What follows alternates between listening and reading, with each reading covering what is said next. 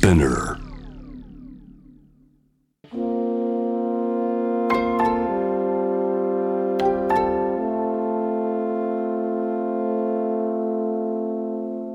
これは誰かの本当の物語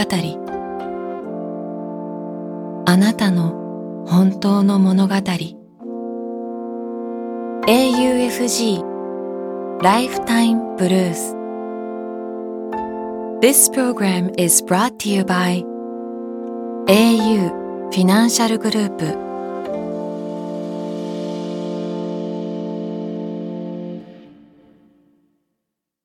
今日一人目のライフタイムブルース1956年。愛知県一宮市生まれ。埼玉県に暮らす彼の本当の物語。猫。電車。桜。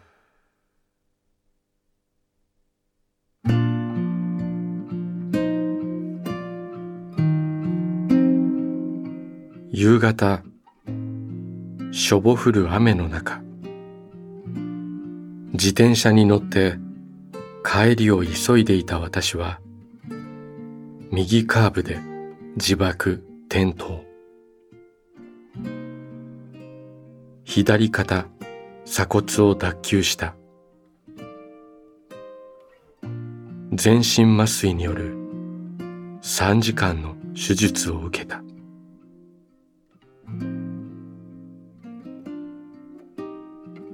幸い経過は良くて5日後には退院となりその後は2週間に一度の通院をするようにと言われた。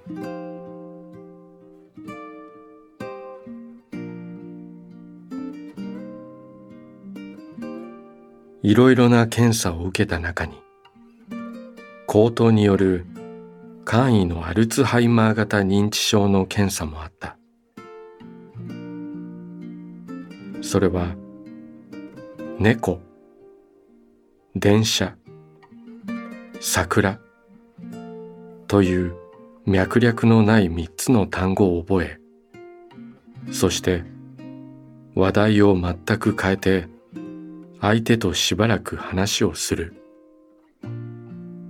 その後三つの単語を思い出せるかというものだった。その検査にも合格し結果何の問題もなく退院 OK となった。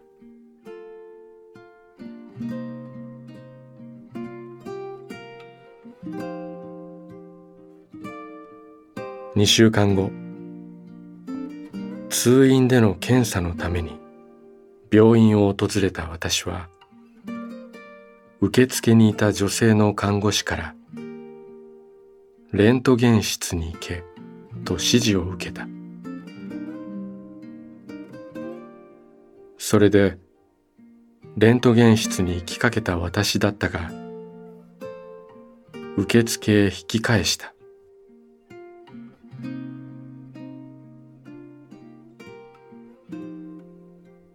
受付に座っていた彼女は私が入院中に世話になっていた看護師だった。改めて礼を言おうと思ったのだ。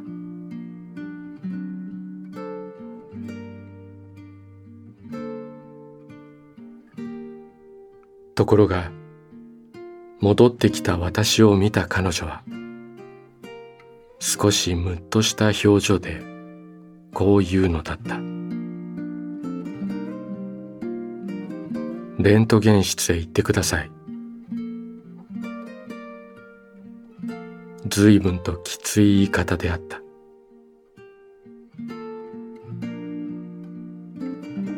私は彼女の顔を真顔で見つめこう言った。猫電車桜。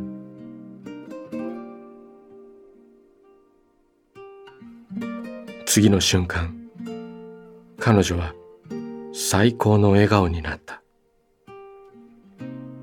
黙ったまま右手を私の方に突き出すと親指を立ててサムズアップ。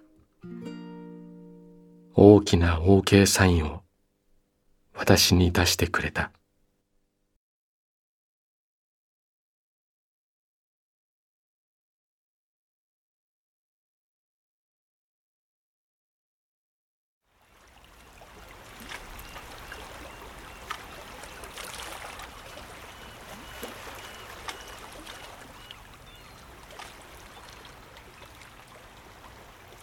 息をするようにあなたの話を聞く。AUFG ライフタイムブルース今日二人目のライフタイムブルース1988年。三重県生まれ。三重県で看護師の仕事をする彼女の本当の物語。銭湯。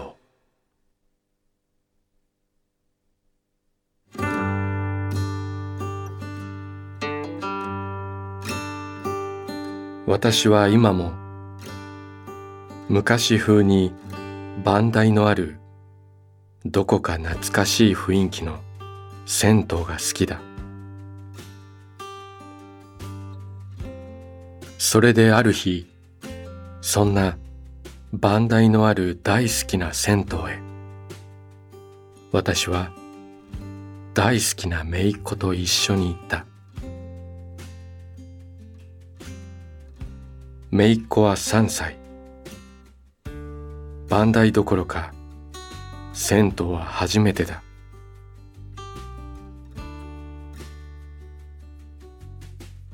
私には子育ての経験がない。だから私は子供の機嫌が変わりやすいということを知らないまま幼い彼女の手を引いてニコニコ楽しくお気に入りの銭湯へ行ったのだ。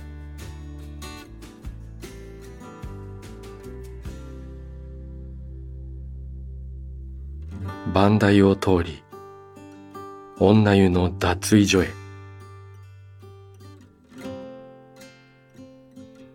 数名の常連の女性たちが来ているだけで混んでいなかった。姪っ子は番台を通った頃にはまだ機嫌が良かった。ところが徐々に雲行きが怪しくなる。服を脱ぐ段階でお風呂になんか行きたくないと言い出したのだ。えどうして？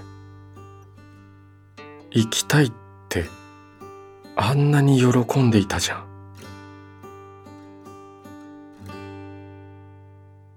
私は幼い彼女にあの手この手の言葉をかけてどうにか機嫌を直してくれないものかと一生懸命交渉をした。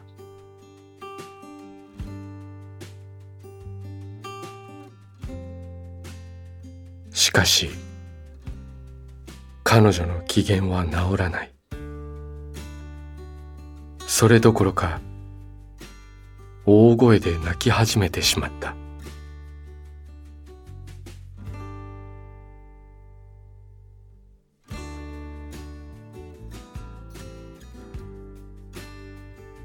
困り果てた私はもう今日は銭湯はやめようと諦めた。混乱と悲しみの気持ちの中せっかく準備したお風呂の荷物を片付け始めた。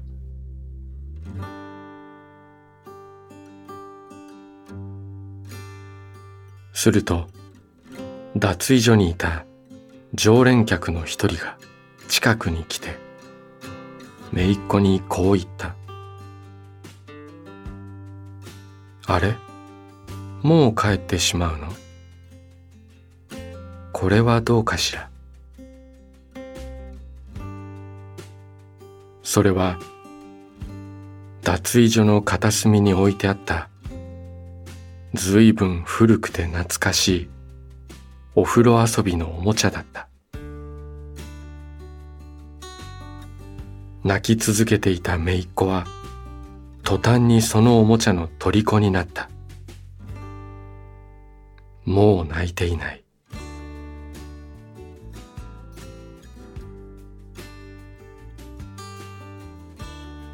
そうして私はゆっくり銭湯の湯船に浸かることができた。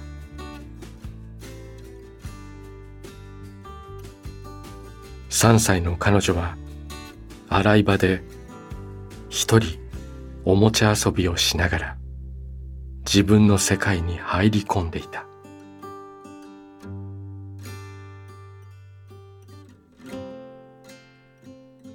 そんな姪っ子は6歳になった。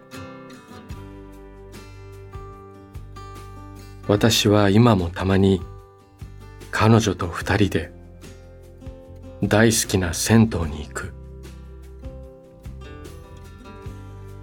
6歳の彼女はもう銭湯で泣き出すことはない。お風呂場から一人で脱衣所にあるトイレに行くこともできる。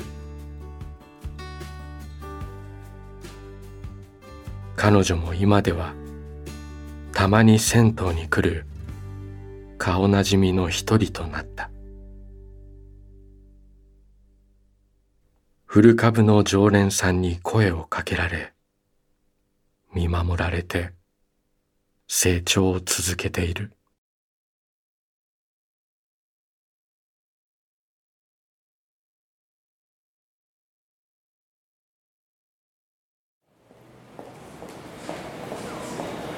あなたの物語に耳を澄ます。AUFG ライフタイムブルース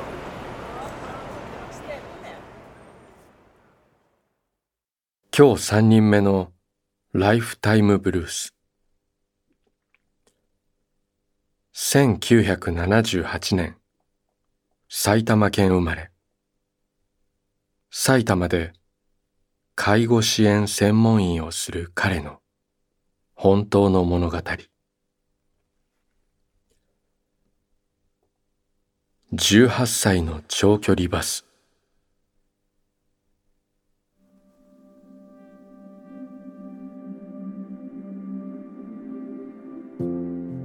これは26年前の話。僕が大学1年生の時のこと。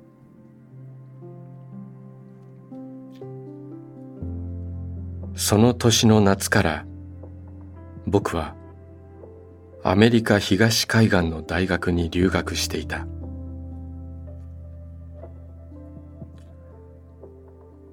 高校の時短期留学で日本へやってきたカナダ人の友人がいた。その年の冬のクリスマス。カナダ人の友人がうちへおいでと誘ってくれて。それで僕は長距離バスに乗ってカナダの西海岸を目指した。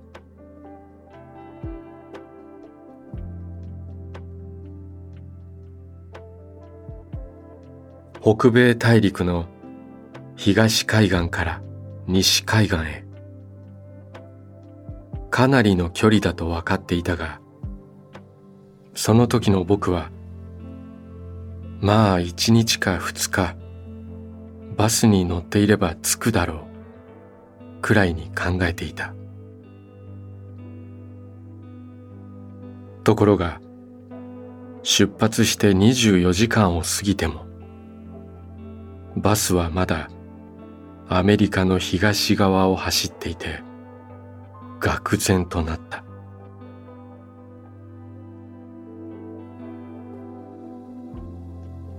18歳。若くて元気な僕でもお尻がすっかり痛くなっていた。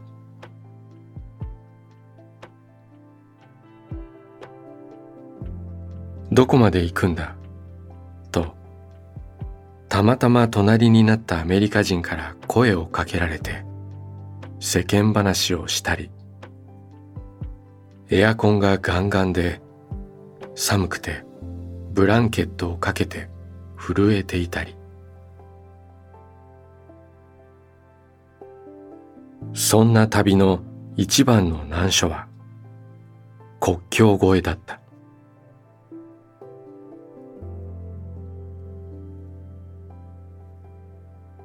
カナダとアメリカは陸続きだが別々の国。パスポートコントロールがあって出国入国の手続きが必要なのだ。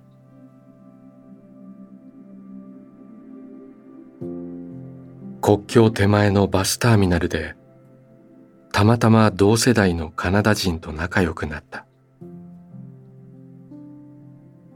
そして彼は国境を越えてカナダに行くまでずっと一緒にいてくれたのだ。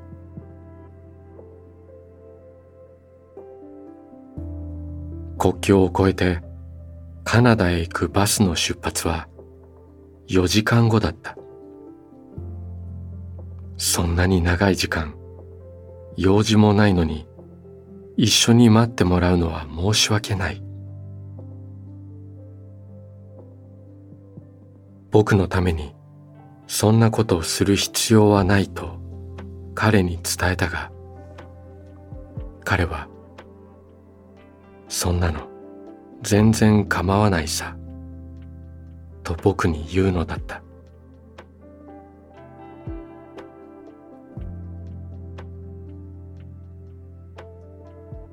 18歳の僕にはなぜ彼がそこまでしてくれるのか。わからなかった。けれど実は心細く感じていた僕にとって彼がずっと一緒にいてくれて無事国境を越えられたのは本当に助かったし安心だった。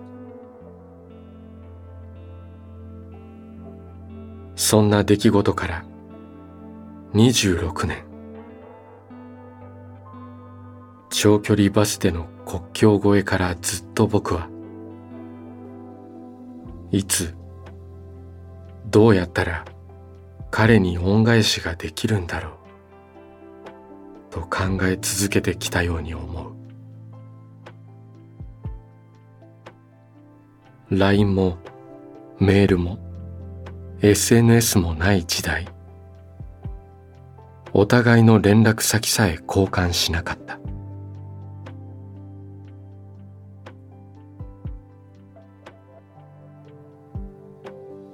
世間知らずな僕が出した答えはこうだ。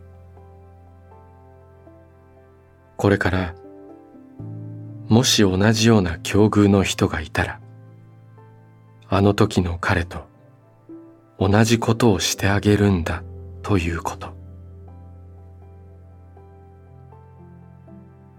日本にいてもどこにいてもそうしていればもしかしたら何十年後にどこかの何かの縁によって僕はもう一度あの時の彼と出会えるかもしれないから。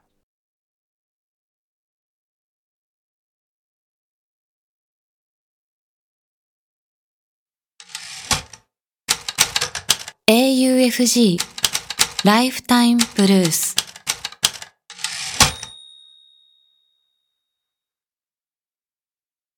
今日4人目のライフタイムブルース1973年、栃木県那須塩原市生まれ。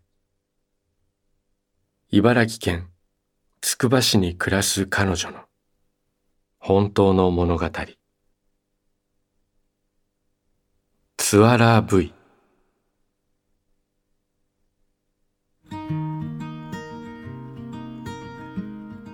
27年間大切に祈ってきた夫の愛車とお別れの日がもうすぐやってくる。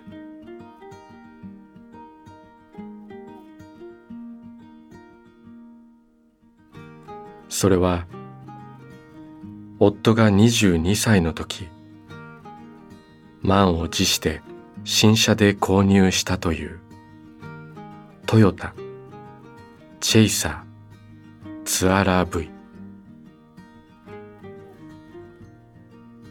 1990年代前半スポーツカーブームに乗って登場した直列6気筒エンジンのツインターボだ。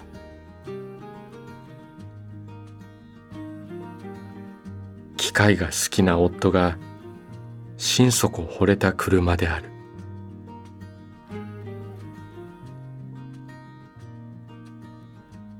車好きがきっかけで私たちは出会い結婚した。二人の娘に恵まれ愛犬も一緒に暮らす現在の私たち。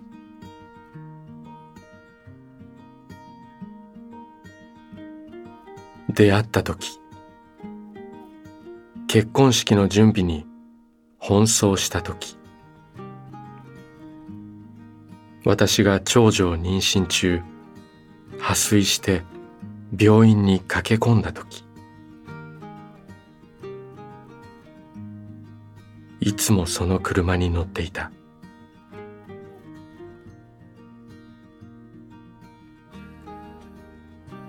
娘が NICU 新生児集中治療室に搬送される時。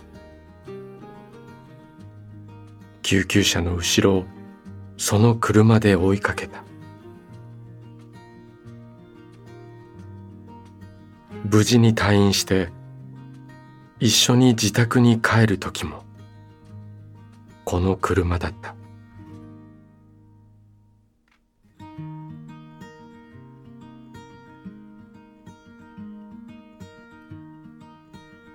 娘たちの七五三で和装に着付けして神社に向かった時も。毎年夏の海水浴も。潮干狩りも。スノーボードに行く時も。ぶどう狩りに行く時も。いつだってこの車だった。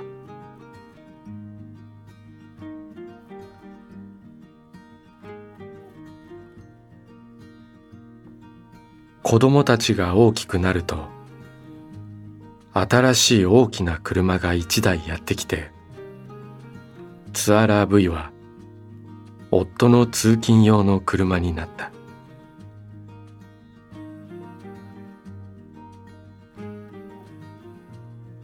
たまに実家へ帰省するような時には新しい車に乗るようになった。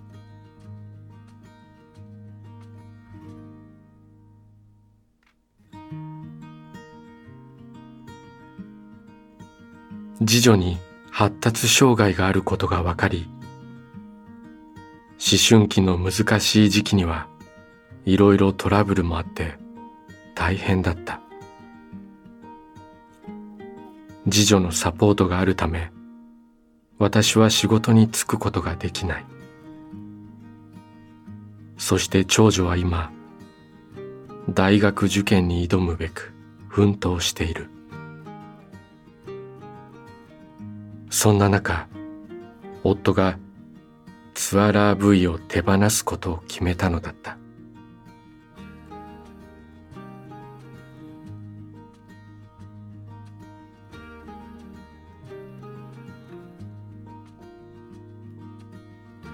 夫はここ数年、仕事のストレスからか少し調子を崩している。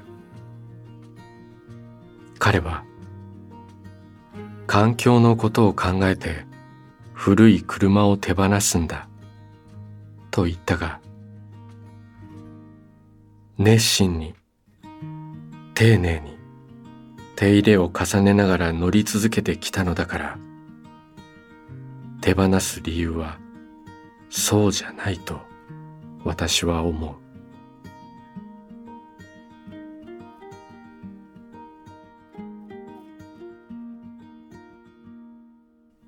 ツアラー V という車の中。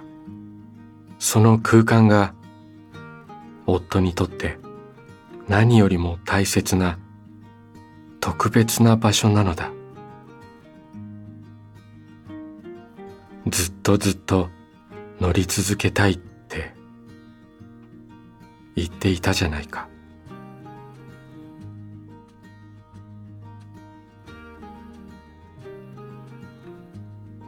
けれど車を手放すと決断した時から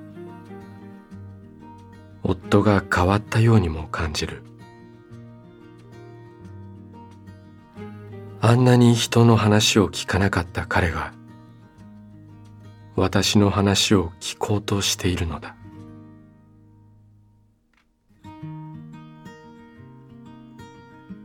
でもずっと私たちに寄り添ってくれたツアラー V との別れは私にも娘たちにも辛いことだ。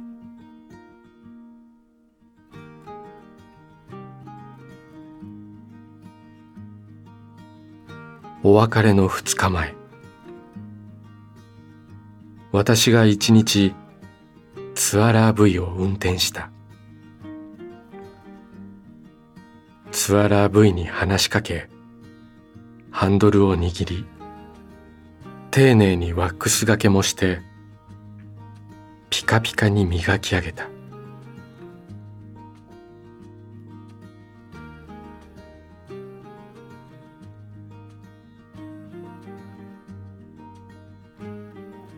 お別れの前日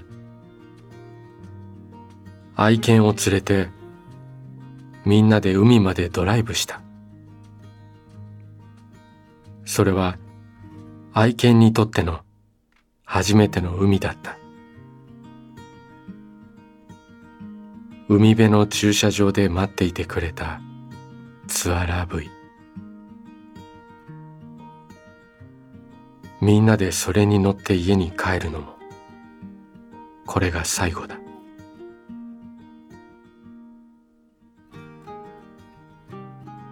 その夜私は眠れなくてこっそり家から抜け出してガレージに止まるツアラー V の後部座席にちょこんと座った。そして今この文章を書いている。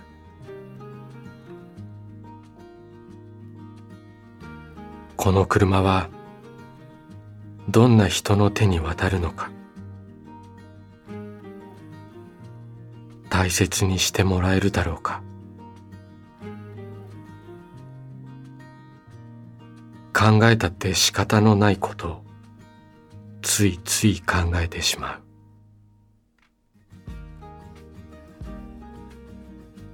このツアラー V を世界で一番愛しているのは私たちだ。本当はずっと一緒にいたかった。別れたくない。どうか元気でいてほしい。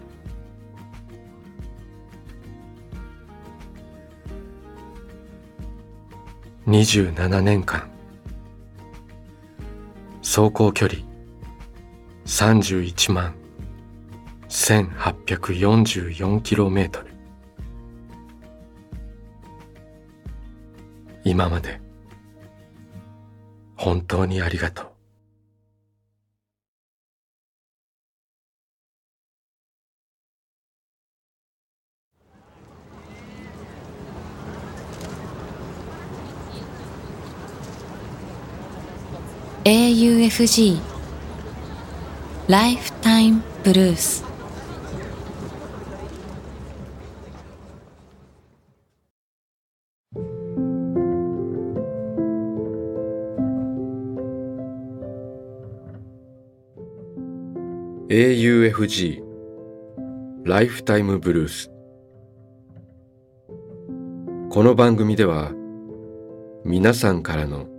ライフタイムブルース人生の物語を募集しています。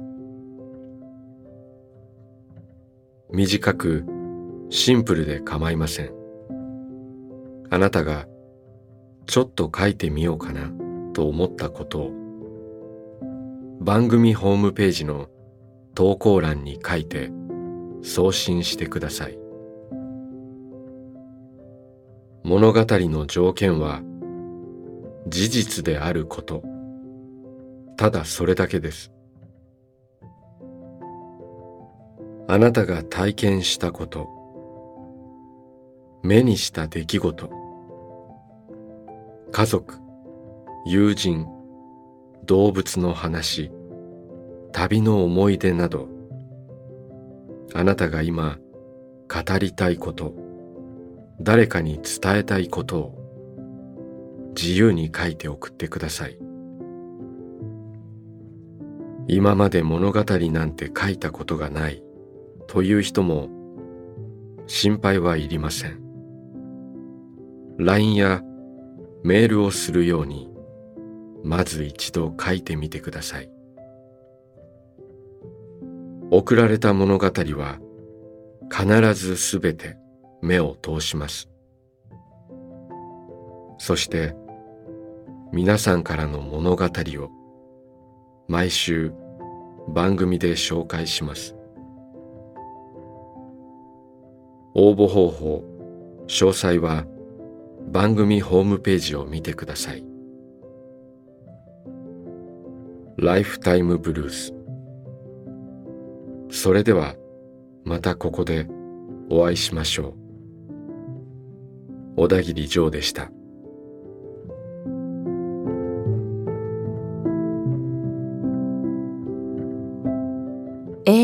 AFG ライフタイムブルースからプレゼントのお知らせです。この番組では皆さんからの本当の物語を募集しています。そして物語を投稿してくださった方の中から毎月抽選で10名の方に番組オリジナルの auPay ギフトカード1000円分をプレゼントします。物語のご応募、プレゼントの詳細は番組ホームページをご覧ください。